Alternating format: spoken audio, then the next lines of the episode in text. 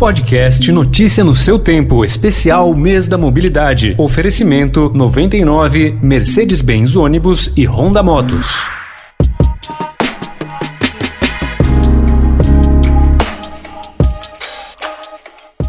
Quais são os modos de viagem e as atividades que possuem maior influência e maior relação com o número de mortos por Covid-19? Um estudo da Universidade Federal de São Paulo, a Unifesp, cruzou os dados de mortes nos 96 distritos da capital paulista com as informações da última pesquisa de origem e destino do metrô de 2017, que analisa o perfil das pessoas que se deslocam pela cidade. Especial Mês da Mobilidade.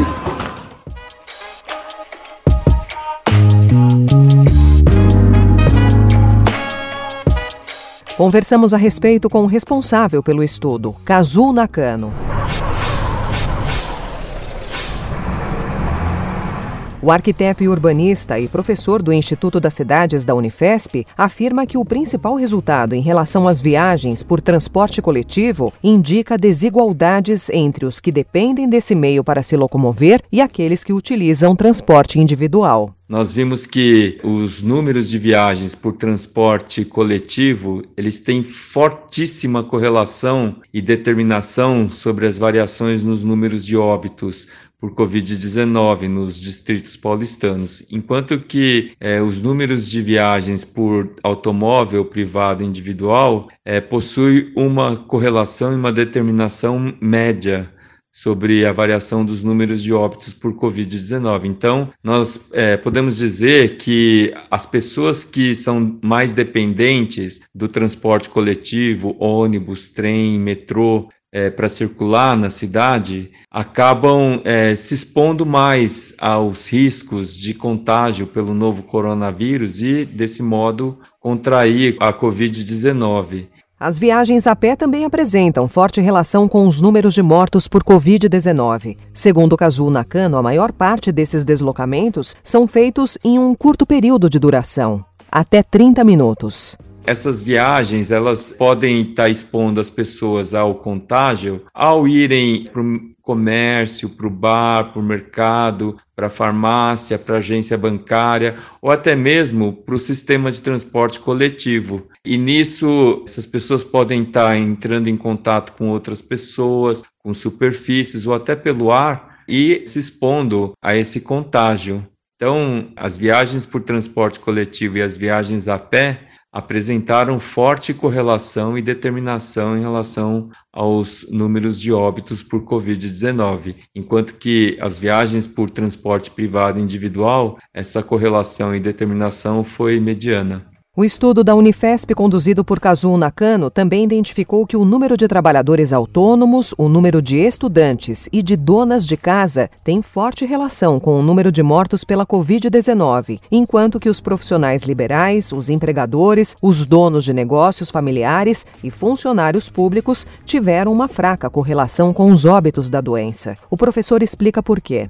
Porque os profissionais liberais, empregadores, donos de negócios familiares, é, eles possuem maior renda, moram em espaços habitacionais em que é possível ter um distanciamento maior entre as pessoas e é, o tipo de atividades que eles realizam são transpostos com mais facilidade para os espaços domésticos. Então, eles conseguem realizar o home office de uma maneira mais viável, enquanto que os trabalhadores autônomos, cuja maioria é de baixa renda e cuja atividade exige uma circulação pela cidade, porque são é, muitas vezes donos de pequenos comércios, são camelôs, empregadas domésticas, etc., estes é, acabam tendo uma forte correlação e determinação sobre os números do Covid-19. Então, são expostos a um risco maior de contágio. As donas de casa, eu mencionei é, anteriormente, né, elas podem estar. É, tá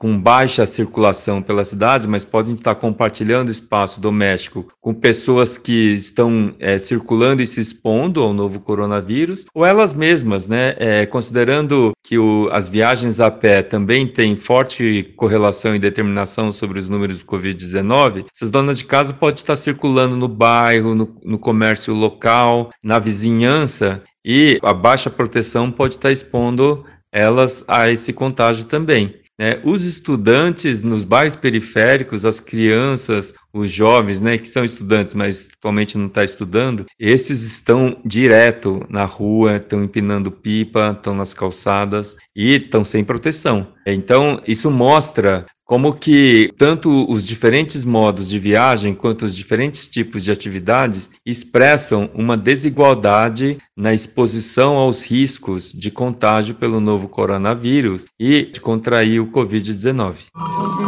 Especial Mês da Mobilidade.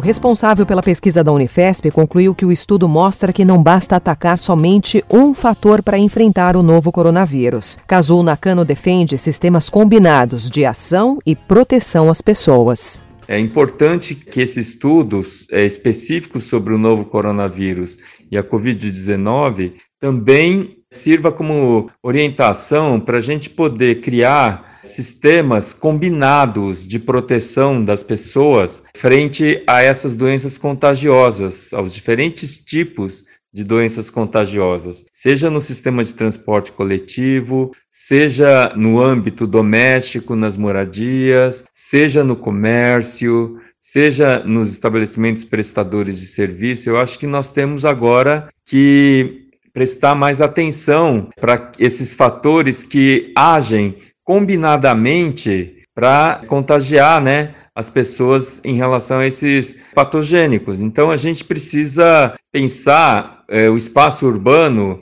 nessa lógica de construir proteções para as pessoas nas suas diferentes atividades, nas suas diferentes ações cotidianas na cidade, para que elas não fiquem expostas a esses contágios, né?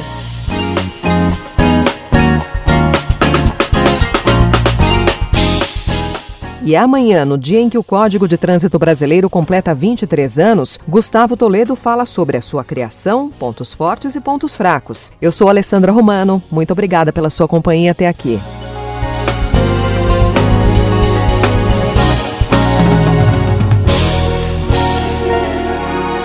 Podcast Notícia no seu tempo, especial Mês da Mobilidade, foi apresentado por 99, Mercedes-Benz Ônibus e Honda Motos.